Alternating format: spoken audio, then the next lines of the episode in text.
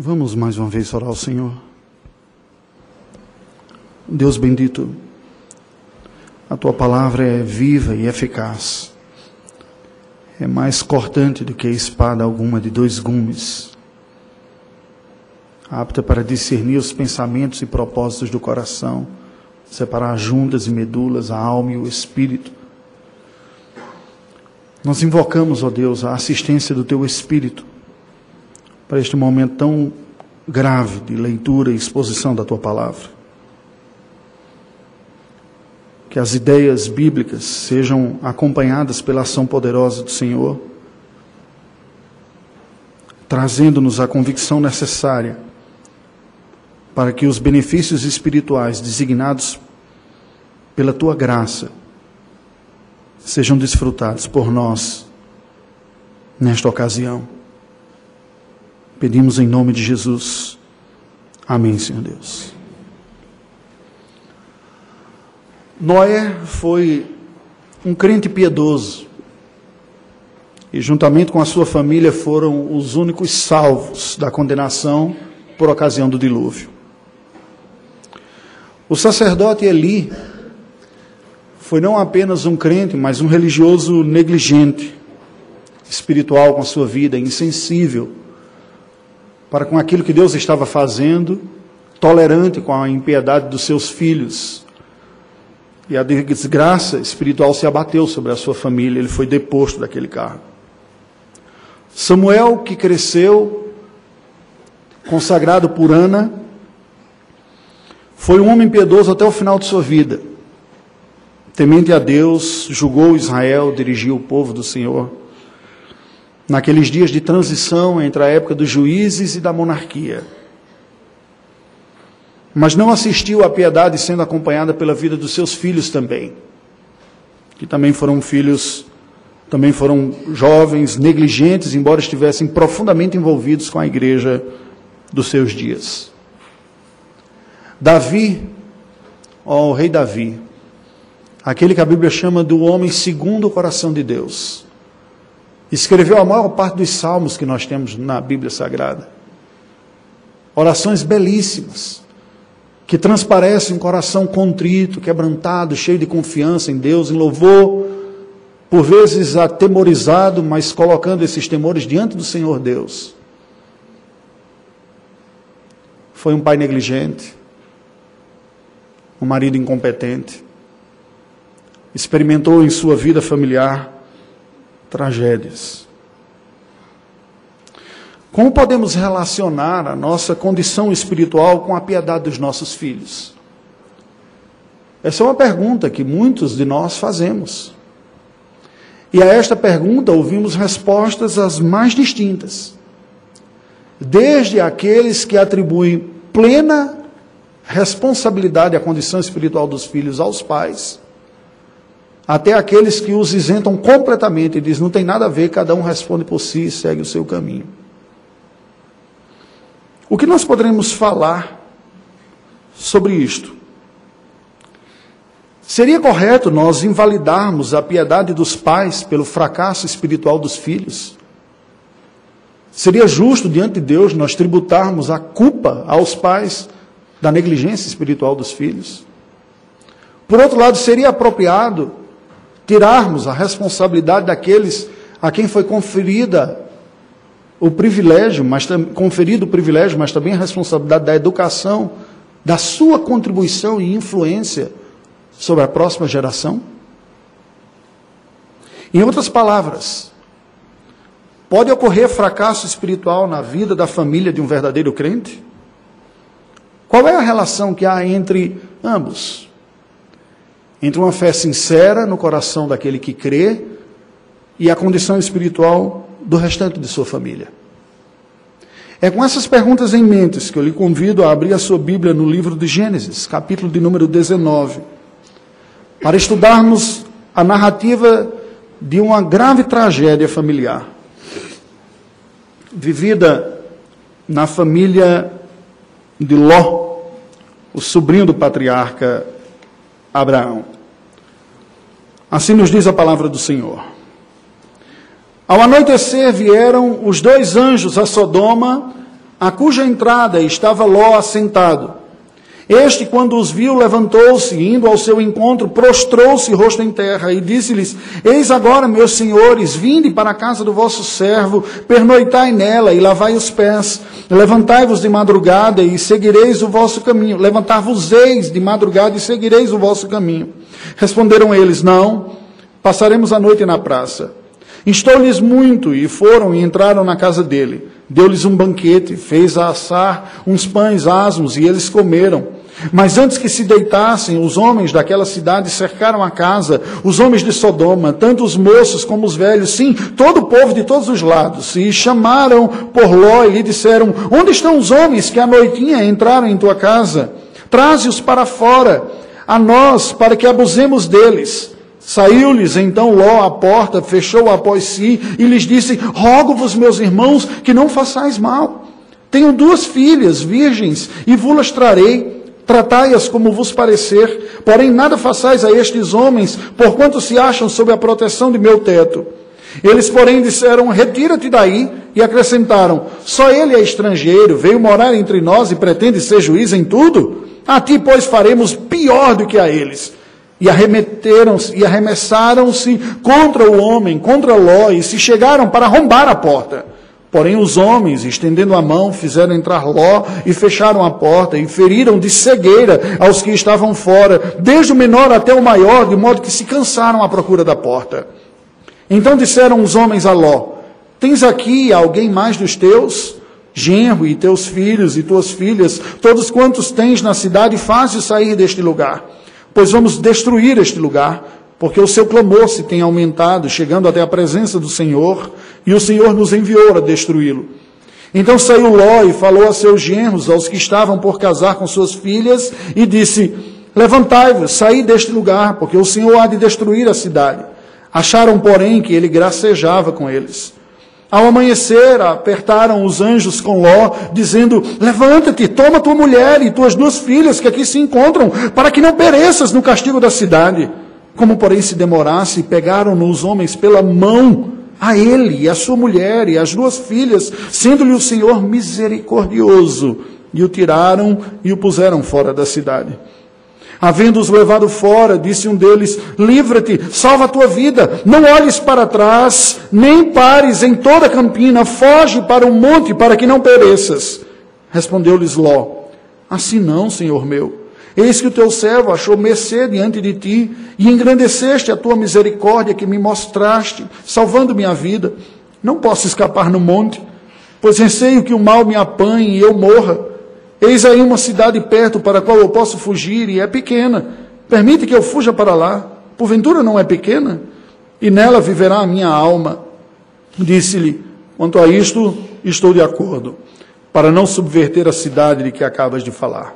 Apressa-te Refugia-te nela, pois nada posso fazer enquanto não tiveres chegado lá. Por isso se chamou Zoar o nome da cidade.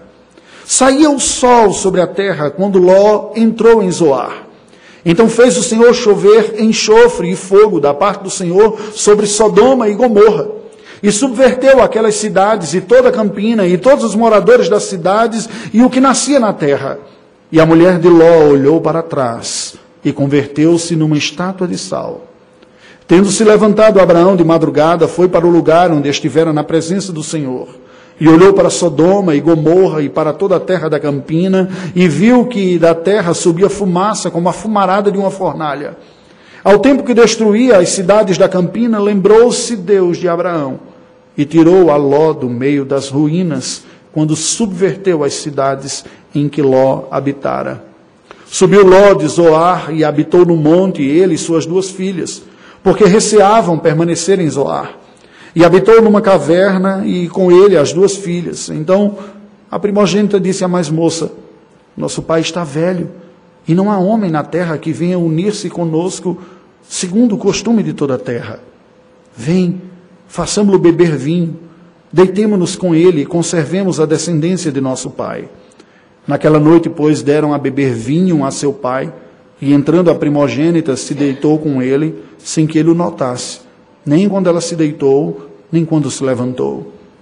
No dia seguinte, disse a primogênita mais nova: Deitei-me ontem à noite com o meu pai.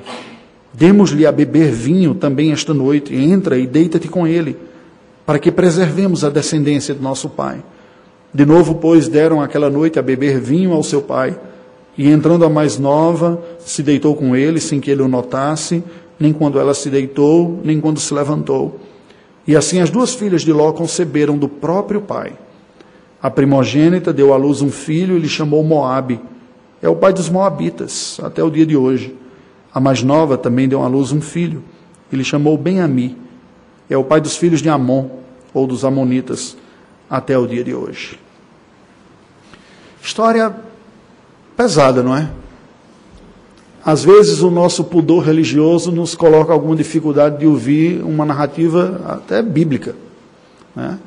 Eu já ouvi algumas exortações a respeito da minha liberdade de fala aqui no púlpito e diz, olha, seja mais casto na sua linguagem. Aí eu, sim senhor, tentarei sê-lo. Não é? Mas a Escritura Sagrada não esconde muitas destas tragédias que apareceram, que acometem a humanidade. Aliás, essa pode ser considerada uma das evidências da autoridade bíblica.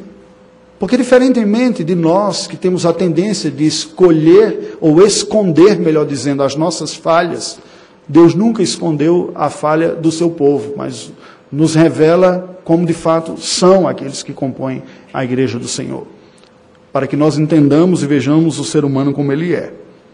Essa história daqui não se tratou de, um, de um, uma história de uma violência, embora na parte final nós tenhamos essa bizarra relação das filhas de Ló com o seu pai. Ela não foi violentada, que esse é um, um assunto que é tabu e que infelizmente ocorre em muitos contextos. A bizarrice dessa história se torna ainda maior pela livre iniciativa dessas filhas de Ló de seduzirem, embriagarem o seu próprio pai e terem relações com eles. Mas é apenas o desfecho de uma história toda recheada de problemas, uma história recheada de tragédias, de uma cidade que multiplicou a sua corrupção ao ponto de o próprio Deus que é longânimo, que tem uma longa paciência, não mais tolerar o nível de impiedade naquela região de Sodoma e Gomorra. Vale a pena nós nos lembrarmos um pouco do contexto dessa realidade aqui. Pouco depois que Ló, sua esposa e filha chegam juntamente com Abraão à terra de Canaã, depois daquela experiência frustrada como imigrantes no Egito, Abraão e seu sobrinho Ló se separam. Abraão entrega a Ló a primazia da escolha do lugar para onde ele iria e diz: Olha, se você for para a direita, eu for para a esquerda, e, se for, e vice-versa. E Ló olha aquela região a leste do Rio Jordão, que àquela altura era uma região fértil, próspera. A terra explodia com capacidade produtiva. Os resquícios dessa capacidade produtiva naquela região existem até os dias de hoje. Eu não tive a oportunidade de conhecer Israel, mas com a minha esposa nós fomos até o Líbano, que está no mesmo vale fértil. O Líbano, que é um país vizinho ao norte de Israel, tem na sua região central o mesmo vale, que é chamado naquele lugar de Vale do Becá. O Vale de Becá é uma região próspera e era considerado como um celeiro pelos romanos tamanha a sua capacidade de produção. Nos dias dos romanos, uma vez que aquele vale ao sul já não era tão próspero assim. Mas se nós pudermos fazer um paralelo histórico, seria até mais. O que explica a razão de Ló ter se encantado com aquele lugar. Uma terra produtiva, aqui vai ser bom para o gado, vai ser bom para a produtividade. Aquelas cidades floresciam no passado. As cidades de Sodoma e Gomorra se tornaram ricas, produtivas. As pessoas prosperaram como fruto de seu trabalho e, em consequência disso, experimentaram uma vida de profunda satisfação. Produtividade, riqueza, riqueza, oportunidade de esbanjar com comida, bebida, prazeres, e outras palavras, vou curtir a vida com tudo aquilo que a vida puder me oferecer, e não tendo a piedade para regular, não havia limites para esta vida hedonista, esta vida de busca de prazeres. Foi decretada autonomia absoluta e uma lei que dizia é proibido proibir. Meu corpo, minhas regras, minha vida, meus prazeres, minha satisfação. Não há limites para o que eu possa desfrutar. Esta era a lei vivida em Sodoma e Gomorra. O resultado foi que a riqueza, o luxo, a prosperidade e o hedonismo geraram disputas naquela região. O ser humano entregue a seu próprio prazer e sua própria busca de realização se torna um animal egoísta e o outro se torna um perigo. Ló já havia experimentado as consequências disso, quando os reis daquela região entraram numa guerra e ele fora sequestrado. E o seu tio Abraão monta um exército de resgate e vai tirá-lo das mãos daquele que o havia sequestrado. Ele já havia experimentado essa ameaça, mas volta para a cidade de Sodoma e lá fica. E a impiedade continuava a crescer naquela cidade, cujo lema da vida era prazer sem limites. O capítulo 19 que nós acabamos de ler é o capítulo da execução do juízo que Deus havia anunciado a Abraão que faria a Sodoma e Gomorra e que tinha levado o patriarca a interceder durante um tempo o Senhor em favor daquela cidade, chegando até o número de dez, e nem dez foram encontrados justos naquela cidade. De uma forma curiosa, os judeus acabaram identificando o número de dez como o número mínimo de uma piedade para que se possa ter uma comunidade aceitável diante de Deus. Por isso que um culto numa sinagoga judaica não existe se não tiver pelo menos 10 pessoas. Eu me lembro quando morei em Recife, um dia eu curioso, eu fui visitar uma sinagoga e cheguei lá e o culto não começava. As pessoas estavam sentadas lá, não começava. Até veio um cara lá limpando as ramelas do olho aqui e tal, colocou um manto por cima, aí deu, deu quórum, que é 10 pessoas, e começou o culto, né? Disse, não, agora tem 10, pode vir. Isso dá essa representatividade deste número aqui. Uma mera curiosidade, né? Para nós entendermos um pouco do que significa isso. Mas a verdade é que Sodoma e Gomorra foram cidades que estavam dominadas por esta busca do prazer. E é no meio desse contexto de uma ambiguidade e até mesmo de uma tensão entre possibilidades de realização, sucesso, prazer e tentações da impiedade que viveram Ló e sua família. E essa tragédia é demonstrada aqui. A tragédia com aquele que a Bíblia chama de o justo Ló. Eu lhe convido a esta noite a ouvir esse sermão, esta mensagem, com a seguinte pergunta em mente: Para eu ter uma vida abençoada por Deus, não basta eu ter fé em meu coração? Algumas pessoas às vezes nos fazem essa pergunta: não basta eu ter fé em meu coração? Eu preciso ser tão meticuloso em todos os aspectos da minha vida. Eu preciso ser tão exagerado na minha fé assim. Eu preciso fazer escolhas tão radicais desse jeito. Não basta ter fé aqui no meu coração em Jesus, na Bíblia, e eu vou viver uma vida abençoada. Tenha isso em mente. E acompanhemos o desenvolvimento deste capítulo para ver como Gênesis 19 nos responde, nos responde a esta pergunta. Primeira resposta. Não basta eu ter fé em meu coração, mesmo que eu sobreviva tão próximo à perversão, complementando a pergunta aqui. Repetirei. Não basta eu ter fé em meu coração, mesmo que eu sobreviva tão próximo à perversão. Os versículos de 1 a 11 nos apresentam este drama, vivido por Ló e pela sua família. Nos versículos de 1 a 3, nós vemos que aqueles anjos que estavam junto com Abraão agora descem à cidade de Sodoma e Gomorra e aparecem ali à casa de Ló. Aparece ele de forma semelhante ao que ocorreu com Abraão. Ló também os recebe em casa. Ló também percebe e reconhece a natureza espiritual desses seres aqui e oferece hospitalidade para eles também prepara um pão ázimo, que é uma refeição mais rápida, a gente poderia dizer seria um fast food, né? Enquanto que Abraão preparou uma comida mais demorada, foi cozinhar e tudo mais, ele deu um McDonald's da época aqui, né? Rápido, né? O pão ázimo é que não dá tempo de fermentar, não dá tempo para experimentar a massa fermentar, então ele é assado sem a fermentação, sem um crescimento. Não, lá preparou, ofereceu para aquele, para aqueles dois anjos do Senhor. Os versículos 4 e 5 nos diz que os homens da cidade de Sodoma viram aqueles seres adentrando. E diferentemente de Ló, que não tinha a mesma quadro interpretativo da realidade, não enxerga neles esses seres celestiais, mas os confundiram como homens, belos, vistosos que lá apareciam. E aquelas pessoas que estavam tomadas de o que importa é eu sentir os prazeres na minha vida, diz: esses aí eu não experimentei ainda. E chega lá na casa de Jó e diz: manda esses convidados para fora, que nós queremos desfrutar deles. Entenderam desfrutar, né? Jovens, bonitos, vistosos, aqueles que têm tentações de volúpia sexual, enxergam na beleza física de outra pessoa nada mais, nada menos do que um objeto a ser consumido. Quando não há o respeito, não há a concepção de imagem de Deus na outra pessoa, a beleza que deveria refletir-se em gratidão e até em louvor ao Senhor, se torna uma cobiça de consumo, como dominava aquela cidade. Mande para fora. E aí nós vemos a primeira dessas cenas bizarras desse texto. Ló fecha a porta atrás de si, chega para eles e diz: Não, que absurdo, você não pode querer pensar numa coisa dessa com esses meus hóspedes aqui. De maneira alguma. Eu tenho duas filhas virgens, poderei dá-las para vocês, e vocês fazem o que quiser com elas, mas não toquem nesses homens aqui. Nós lemos isso e diz: o que está passando na cabeça desse cara?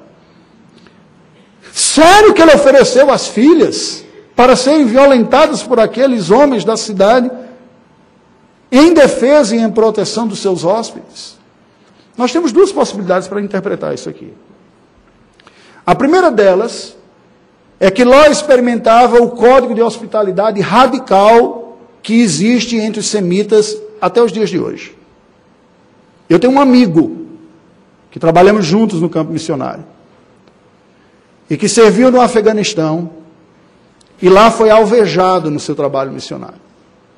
O motorista do carro que ele estava foi morto. Ele conseguiu abrir a porta e saiu correndo pelas campinas lá do Afeganistão enquanto a bala comia. Foi acerto, o acertaram no braço e ele conseguiu entrar numa propriedade lá quando um dos afegãos abriu a porta e o acolheu. Aí ele disse: Ali eu relaxei.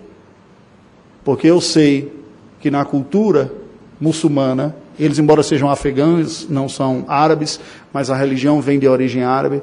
Uma vez que você recebe um hóspede na sua casa, você se torna responsável por ele, se for preciso, pagando com sua própria vida. Quando o cara abre a porta, ele diz: Agora é comigo. Agora, se preciso for, eu sacrifico minha própria vida em favor daquele que eu hospedei. Essa seria uma possibilidade. Ló estava aqui expressando este entendimento de hospitalidade radical, que diz: importa proteger o quem eu abriguei mais do que os meus. Mas ainda assim isso não deixa de nos ser estranho, não é? Uma outra possibilidade é que ele estava blefando. Ele estava olhando para aquela situação sabia que aqueles homens eram sodomitas, em outras palavras, mulher não era praia deles. Entendeu? E sabendo dizer, eu sei o que, é que esses caras gostam aqui, então use as mulheres, como que está tentando apaziguar. E eu disse, oh, coitado, ele ofereceu a própria filha, então vamos deixar isso para lá. É possível que ele tenha blefado naquela situação. Nós não sabemos o que estava dentro da mente de Ló, só sabemos o que o texto sagrado nos diz. Só que a resposta dos homens não foi aquela que Ló esperava. Eles insistiram e disseram: Não, nós queremos abusar desses homens que aí estão. E a Bíblia nos apresenta que eles foram barrados por um milagre de Deus. O próprio Deus intervém esse desejo voluptuoso de luxúria daqueles habitantes de Sodoma. E eles são tomados por uma cegueira instantânea. E assim param aquilo lá aquele seu desejo, aquele seu intento. O que, é que nós vemos aqui? Este convívio ambíguo numa sociedade que oferece grandes oportunidades de sucesso, de crescimento, de prosperidade, de prazeres, de riquezas e de satisfação na vida.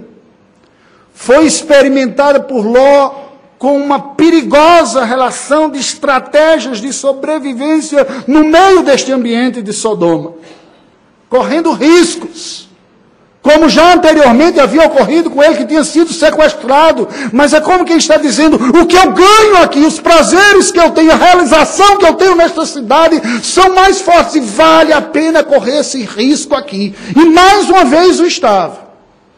Correndo risco agora daquela sua proposta ser tida como verdadeira por aqueles homens. E terem suas filhas violadas, mas pelo desejo de realização e satisfação que dominava a agenda da sua vida. Aí eu lhe pergunto: qual é o preço que você está disposto a correr para realizar os sonhos de sucesso de sua vida? Qual é o risco que você está disposto a correr para chegar ao final da sua vida e dizer: alcancei o sucesso que eu quis?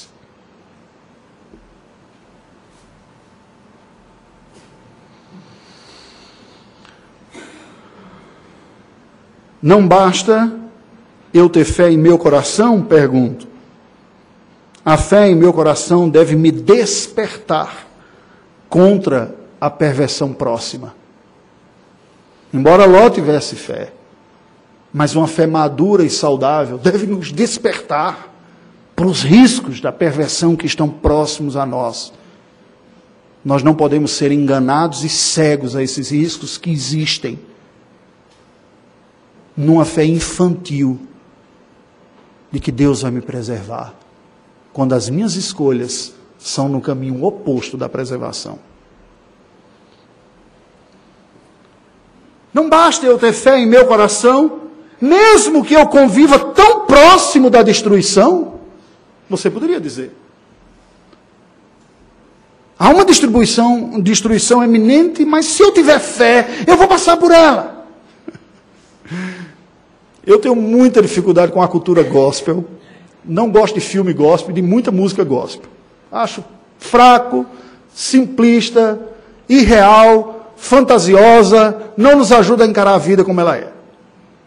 E eu me lembro de uma que diz assim: Se diante de mim não se abrir o mar, Deus vai me fazer andar por sobre as águas. Eu fizer o poderoso. Né? Porque o mar só se abriu uma vez para passar toda uma nação lá por milagre. E o único que tentou andar por sobre as águas não morreu afogado porque Jesus o socorreu. Aí o cara aqui no século 21, no meio de uma congregação evangélica no Brasil, nesse país tupiniquim, diz: Se diante de mim não se abriu o mar, Deus me fazer andar por sobre as águas, romper em fé. romper em fé. Sabe, pastor, eu enfrento mesmo. Eu enfrento mesmo, porque Deus está comigo, Ele não vai deixar eu ser destruído.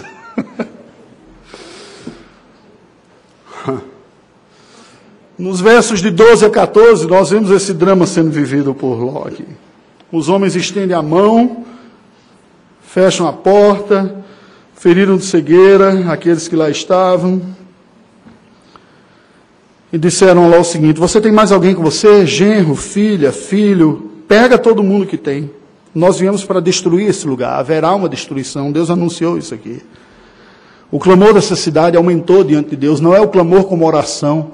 É a impiedade como um clamor chegou diante de Deus, como um grito, clamando, suplicando uma intervenção, dizer, não dá mais. E os anjos estão falando isso com Ló. Ló saiu, foi falar com seus genros e disse: Olha, temos que ir embora. Deus vai destruir essa cidade, os mensageiros vieram aqui do Senhor, anjos vieram alertando, e o texto nos diz no verso 14, que quando ele fala isso, eles acharam que ele estava gracejando com eles, contando uma piada. Como é que é? Anjo vai destruir Sodoma, ui, que medo. E Ló, rapaz, estou falando sério. e nada. Nós enriquecemos aqui, Deus está nos abençoando. Olha como está boa a nossa vida aqui. O texto sagrado nos mostra que, pela misericórdia de Deus, esses anjos vêm e assumem uma postura mais ativa e salva a família de Ló, os tomando pela mão, diz o texto sagrado. E o povo lerdo para se salvar. Pega pela mão, como criança que a gente sai, menino, vá, menino, está na hora, menino. Aí você pega pela mão. Porque o menino está preso, ele não responde a você falando. Você E os anjos fizeram isso, o povo lerdo, para entender o que está acontecendo. Os tira pela mão da cidade. E aí, dos versos 18 a 23, nós vemos Ló negociando com aqueles anjos e dizendo: Não deixa a gente ir para muito longe daqui, não. A campina do Jordão. Tá bom, se vocês vão destruir Sodoma e não tem mais jeito, deixa a gente ficar naquela vilazinha ali, pequenininha. E Zoar significa isso, pequena. Pelo menos aqui nos arredores. Pode destruir a impiedade dessa cidade, mas me deixa chegar naquele cantinho. O cinismo e a inércia para responder aos alertas divinos revelam um estado de alma de perdição da família de Ló. Uma visão gospel de Deus. Um Deus como sendo uma espécie de Papai Noel transcendental, um velho bonachão que está para trazer presentes para todo mundo. Deus, se Deus é um Deus que pune, eu não creio no seu Deus. Já ouviu alguma coisa desse tipo assim? E pessoas dizem, eu não acredito que Deus, sendo amor, no final vá condenar ninguém, senão ele seria mal. Numa incompreensão devida de que a condenação não é uma expressão de maldade, mas uma expressão de necessidade para um Deus que é justo. Porque muitas das revoltas que podem vir sobre nós é exatamente como é que há tanta impiedade no mundo e Deus existe e Ele é justo e é soberano. A resposta bíblica é a paciência do Senhor. Mas todo pecado será condenado. E esta visão de um Deus que é santo, bom e justo não estava na mente da família de Ló. Ah, Deus é aquele que nos abençoa. A gente saiu lá da Mesopotâmia, veio para aqui, está dando prosperidade, eu estou trabalhando, vocês não estão bem? Ah, está muito jóia, meu namorado aqui é uma maravilha e tal. E o cara seco de tudo, cético com relação a tudo, zombando da cara do próprio. E a menina assim, meio sem graça, ele está rindo do, da fé do meu pai, eu amo tanto ele. Sabe aquele drama de adolescente, quando começa a ter uns namoros atrapalhados, fica aquela tensão dentro de casa, do pai e a mãe querendo que ele viva numa vida piedosa, e o outro dividido entre a fé que ela não quer negar, mas ao mesmo tempo achando até engraçado algumas coisas que são ditas contra a fé. Era isso que estava acontecendo na família de Ló naquele momento. Essa intervenção intrometida de Deus para tirar pela mão a família de Ló de Sodoma E a tentação de Ló e sua família manter-se perto, mesmo depois de ter sido livre da condenação, mostram a negligência espiritual dessa família. Na iminência da destruição, a incredulidade, na iminência da destruição, ainda há uma tentativa de se manter um pouco perto. O que, que está por trás aqui? É aquela pessoa que brinca com a tentação na sua vida, que diz: Eu sei que Deus não se agrada, eu sei que não é o correto. É, vem assim, não é que seja uma bênção, mas também não é um pecado, sabe? Quando a pessoa diz assim. Pastor, eu posso namorar com uma pessoa que não é crente? É pecado? Mas não é uma pessoa tão boa, não é um pecado. Entende? Aí diz: Não, mas eu estou medindo aqui. Eu vou dentro desses limites. Eu olho para certas coisas, mas não me entrego completamente, porque eu não sou um pecador assim, né? Tão hard, nível trash, né? Eu fico numa distância segura, numa zoar, pequenininha, que dá para eu me controlar e me preservar. Sodoma estava demais mesmo, senhor. Não basta eu ter fé em meu coração. A fé em meu coração deve me resgatar daquilo que pode me destruir. A fé no seu coração não é só para você ir para o céu. Ela deve ser capaz de arrancar você daquela situação que está lhe destruindo. Ela deve gerar uma força dentro de você dizendo: Não, isso está fazendo mal, eu não aceito! E lutar contra. E eu, o contrário disso. Não basta eu ter fé em meu coração, Você pode perguntar, mesmo que eu testemunhe uma tão próxima condenação, nos versículos de 24 a 26, nós vemos a destruição de Sodoma, de Gomorra e da mulher de Ló, a esposa desse crente. Saindo, sendo salva, liberta, o seu coração estava em Sodoma. O seu corpo foi tirado de lá, mas o seu coração estava lá. E porque o coração estava lá, os olhos se voltaram para lá. Aqui não se trata simplesmente de um capricho do endividado que põe uma regrinha como a lei dos medos e dos peças, que é irrevogável, que não pode voltar atrás. E Deus disse: se você olhar para trás, você vai ser destruído. Aí a coitada no lápis, ah, olhei. Né? Não. Isso aqui é semelhante ao que ocorreu no jardim do Éden. Há uma sentença que é um teste, que é uma prova. E o ato de desobediência é uma evidência do que está dentro do coração. Ela saiu de Sodoma, mas Sodoma não saiu de dentro dela. A minha casa que eu construí, a minha cozinha, os objetos. Eu suei tanto para colocar a casa daquele jeito. O tapete, os prêmios, minhas joias a arquitetura do jeito que eu sonhei. Deixa eu dar uma outra olhadinha.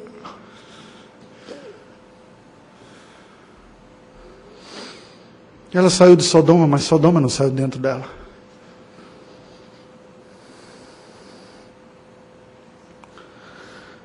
Aquela é a região mais baixa do planeta Terra está a mais algumas poucas centenas de metros abaixo do nível do mar.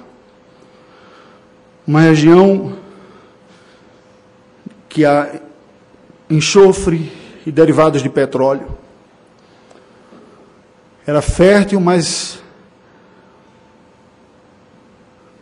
o sangue do planeta Terra, considerando as suas entranhas, estavam bem próximos à superfície. E naquele momento, um cataclisma natural ocorreu a terra se rompe, enxofre, possivelmente lava, explodiram. Como pode ocorrer em outras regiões que têm falhas geológicas e tragédias acometem e destroem cidades como Pompeia. Assim ocorreu com Sodoma. E aquela mulher foi atingida por um daqueles blocos que a carbonizaram e a Bíblia descreve nessa linguagem simples, dizendo: ela virou uma estátua de sal.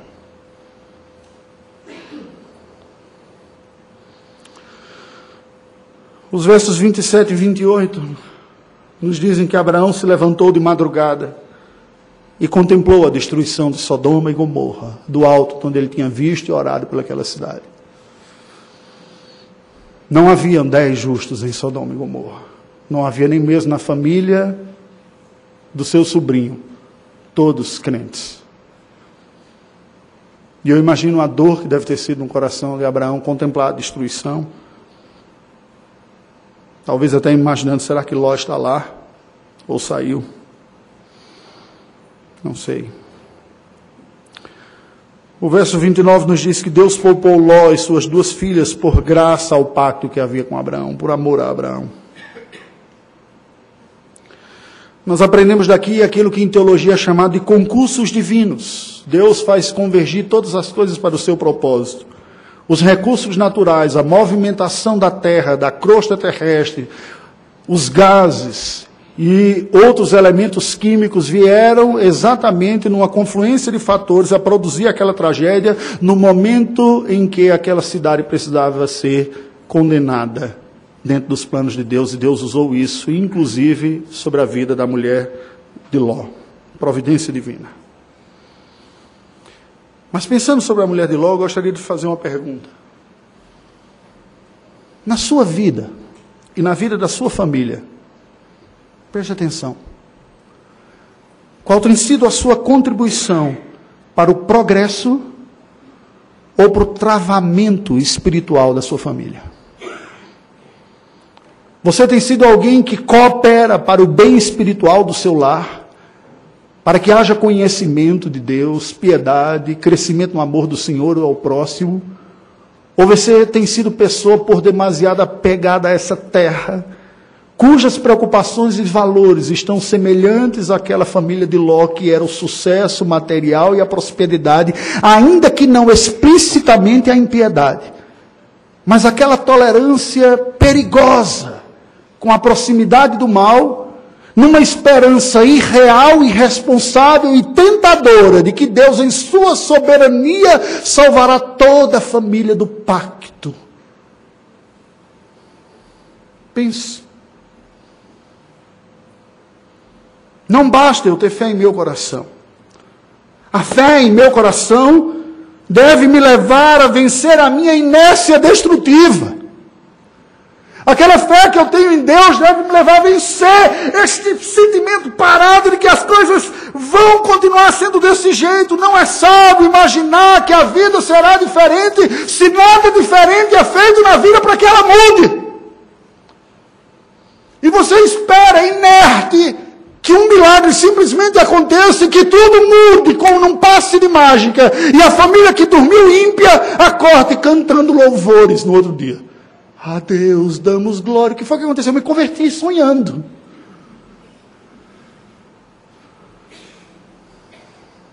Não basta eu ter fé em meu coração, você pode perguntar. Mesmo que eu testemunhe tão próxima impiedade. Nos versículos de 30 e 32, nós vemos as filhas de Ló planejarem essa honra imoral ao seu pai. Nós não temos mais namorado, Deus estragou a nossa festa, matou aquele pedaço de perdição que era meu namorado, né? E o teu também. Agora a gente vai ficar assim solteira para sempre. A mulher, quando quer ser crente demais, fica assim. Então, para que haja alguma honra né, para o nosso pai, que ele não seja esquecido, vamos nós mesmos prover. Nos versos de 33 a 35, nós vemos as filhas de Ló executando esse plano imoral de honra à memória do seu pai. Olha o paradoxo aqui. O que, é que pode levar duas filhas a quererem ter relações com seu próprio pai e lhes oferecer, e oferecer para ele uma descendência? Na própria fala delas, você percebe que nós proveremos uma descendência para o pai. O nome do nosso pai não será apagado de sobre a face da terra. O que é que isso mostra? Isso mostra pessoas profundamente comprometidas com sua própria imagem, reputação e reconhecimento na história. Quando eu estou mais preocupado com a minha reputação, com o que os outros estão pensando de mim, e reconhecer as minhas virtudes, ao ponto de eu cometer pecados para que a minha imagem seja preservada, a minha alma está perdida. Eu me tornei o ídolo da minha própria vida. Quando a busca pela reputação e reconhecimento são maiores do que a piedade, a idolatria se instalou. A busca de uma memória, do reconhecimento público, da nossa grandeza, da nossa contribuição, da nossa inteligência, do nosso renome, do nosso sobrenome, da nossa contribuição, de que os outros reconheçam, quando na verdade dentro de nós não há essa piedade, mas nós estamos mais preocupados que os outros reconheçam a importância do nome que carregamos, nós estamos perdidos. Foi isso que ocorreu com essas meninas aqui. A busca pela reputação e reconhecimento maior que a piedade, acima da própria glória de Deus. Quando a fé é em meu coração, esta fé que é em meu coração deve sobrepor o meu desejo de sucesso na vida. Preste atenção. Não são poucas as vezes que eu vejo pessoas com crise. E em alguma medida também experimento isso em minha vida. De pessoas dizerem: Deus não está comigo porque a minha vida é um fracasso, não é um sucesso e medirem a sua condição espiritual e seu estado pelo sucesso natural da vida. Não há sucesso nessa vida, fama e reconhecimento que vale a pena a parte da glória de Deus, da majestade do Senhor.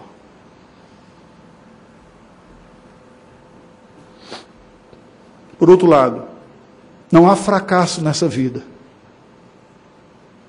que seja tão rico, que não seja tão rico, quando a glória de Deus é preservada, ainda que nós mesmos, nosso nome seja humilhado, achincoalhado e posto à miséria e degradação pública. Duvida? Lembra da cruz do Calvário. Não foi exatamente isso que ocorreu ali? O Filho de Deus, de toda glória, foi desprezado, achincoalhado, julgado, condenado, humilhado. A sua vida foi naturalmente um fracasso. Mas daquele fracasso veio a redenção de todo o povo de Deus. E sucedendo aquele fracasso, veio a glória da noiva de Cristo Jesus e sua própria exaltação.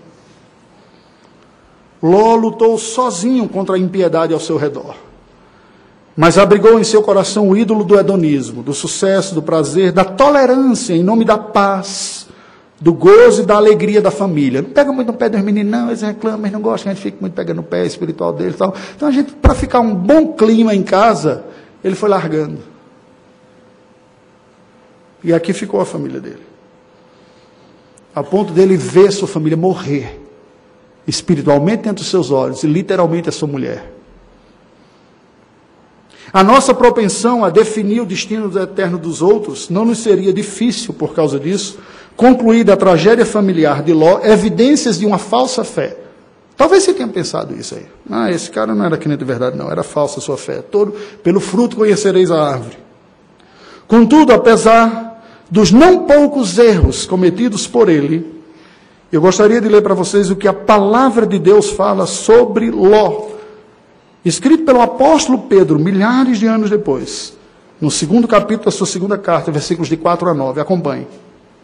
Ora, se Deus não poupou anjos quando pecaram, antes precipitando-os no inferno, os entregou a abismos de trevas, reservando-os para o juízo, e não poupou o mundo antigo, mas preservou a Noé, pregador da justiça, e mais sete pessoas, quando fez vir o dilúvio sobre o mundo de ímpios, e reduzindo a cinzas as cidades de Sodoma e Gomorra, ordenou-as à ruína completa, tendo-as posto como exemplo a quantos venham a viver impiamente, e livrou o justo Ló afligido pelo procedimento libertino daqueles insubordinados, porque este justo, pelo que via e ouvia quando habitava entre eles, atormentava sua alma justa, cada dia, por causa das obras iníquas daqueles. É porque o Senhor sabe livrar da provação os piedosos e reservar sob castigo os injustos para o dia do juízo. Por três vezes, o Espírito Santo inspirou Pedro a chamar Jó de justo. Agora, justo não significa sem pecado. Nós poderíamos dizer ele foi justo, mas frouxo. Justo, mas conivente. Justo não no sentido de sem pecado, mas justo no sentido bíblico, o único possível para pecadores, justificado pela fé. Ele creu em Deus, mas foi omisso. Assistiu o declínio de sua família, acreditando que era melhor manter a paz do que lutar pela piedade. Quando Moisés escreveu esse texto, o alerta aqui é muito claro. Ao povo hebreu que saiu do Egito é: depois que vocês entrarem em Canaã, como Ló, vocês hebreus vão sofrer sérias tentações de secularização. A terra mana leite e mel, vocês vão se estabelecer, vão trabalhar, vão se manter. Há um potencial de realização muito grande na terra que poderá tornar-se o ídolo funcional de vocês. Nunca se esqueçam que mais importante do que o sucesso natural é a piedade pessoal e familiar e a glória de Deus na vida.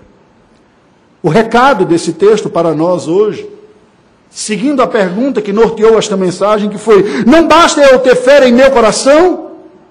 Da experiência descrita em Gênesis 19 da vida de Ló e do texto de 2 Pedro, nós podemos concluir que, conquanto a fé de Ló tenha sido preservada em seu coração pela graça de Deus, mantendo-o incontaminado das tentações externas de Sodoma, Os ídolos do conforto, do prazer e da satisfação natural dos seus familiares foram mais fortes do que a sua fé para capacitá-lo a lutar contra as ameaças internas na sua família.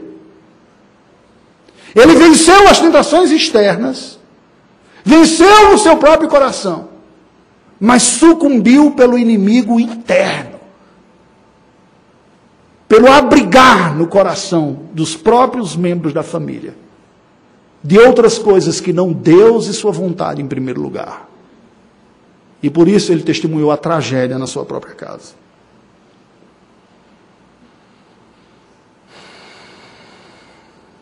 E quanto a você? A sua vida, a sua família e os seus valores. Não basta que o crente individualmente tenha fé em seu coração. Se você não lutar contra o ateísmo prático e a idolatria hedonista no seu cotidiano familiar, só uma radical intervenção da graça divina livrará a sua família da apostasia e a preservará. Aí você diz, pastor, você acabou com a gente. Quem resta?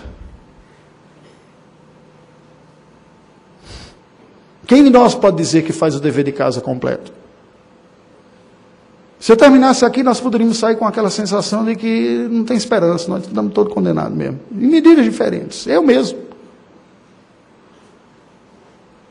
Olho para a minha vida, para a minha família e não vejo a piedade que eu gostaria. Gostaria de ver respostas diferentes, por vezes cedo algumas pressões que tem. Mas o texto todo, ponto a ponto, aqui e acolá, usa algumas expressões que nos dão esperança. Diz, mas a misericórdia de Deus. Lembrou-se o Senhor de Ló. O anjo pega pela mão. Deus vai quase que de uma maneira imperceptível aos nossos olhos nessa narrativa, entrando nos meandros das imperfeições da nossa capacidade de viver a nossa vida de forma piedosa para preservar o mal da destruição total. E essa mão de Deus levou o nosso Senhor Jesus Cristo à cruz do Calvário para que nós fôssemos libertos da condenação dos nossos erros. Para que houvesse esperança de que a história que foi torta e feia, e os frutos que foram ruins colhidos, não fosse a sentença final.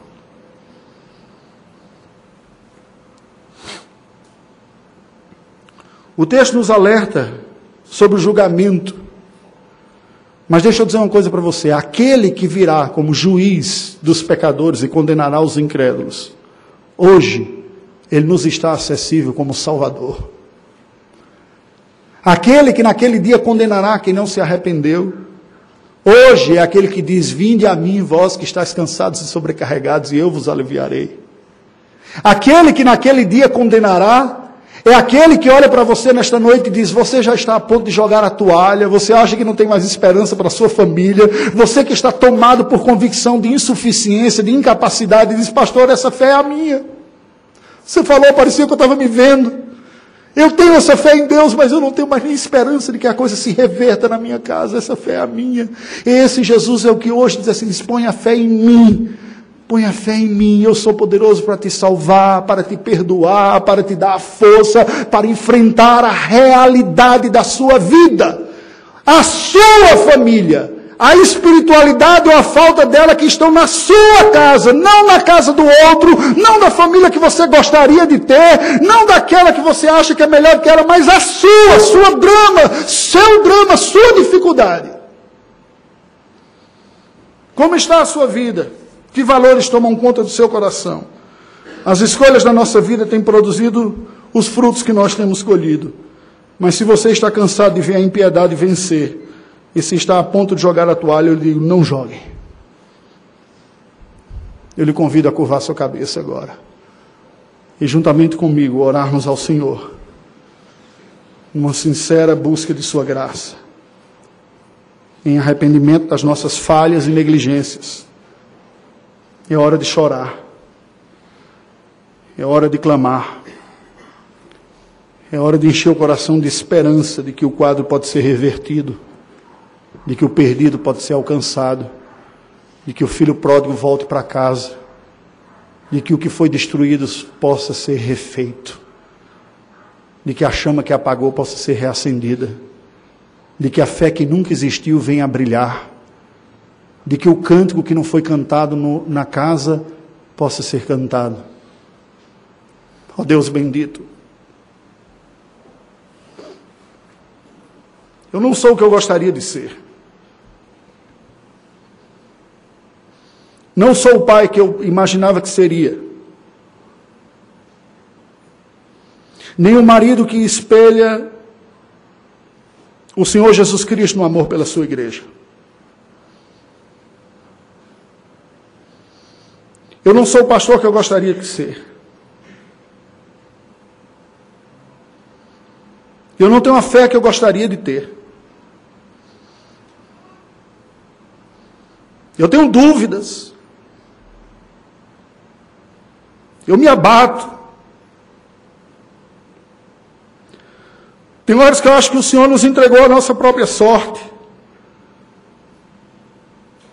Eu tenho raiva da resposta das pessoas quando não vem de acordo com o que a tua Bíblia, a tua palavra nos diz. E tenho raiva de mim que muitas vezes não encontro a alegria e a satisfação no Senhor como deveria. Mas eu creio no teu filho Jesus. Eu sei que ele veio buscar pecadores perdidos. E nós temos muitos aqui. Muitos. Temos filhos perdidos que estão longe daqui, não são poucos. Pessoas seduzidas pela prosperidade e pelos prazeres da Sodoma presente. Muitos estão cansados de tentar exortar e chamar a atenção da família que parece que não vê resposta e desistiram. Aceitaram como quase que uma sentença final de que a vida é assim mesmo. E que o que nos resta é vir à igreja, participar de uma liturgia e esperar de uma maneira miraculosa algo mude. Não, Senhor.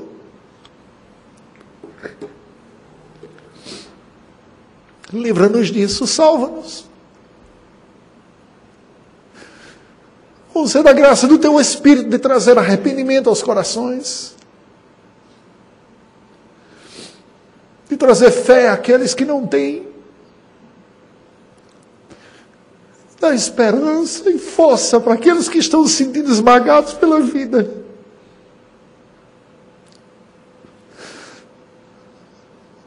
prometeste em tua palavra que tu não rejeitarias ninguém que sinceramente viesse arrependido a ti. Nós dizemos, Senhor,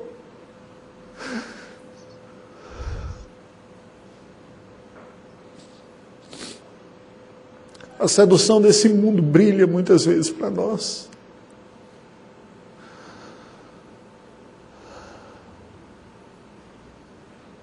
Tenha misericórdia de nós. Sopra o teu espírito sobre as famílias da tua igreja.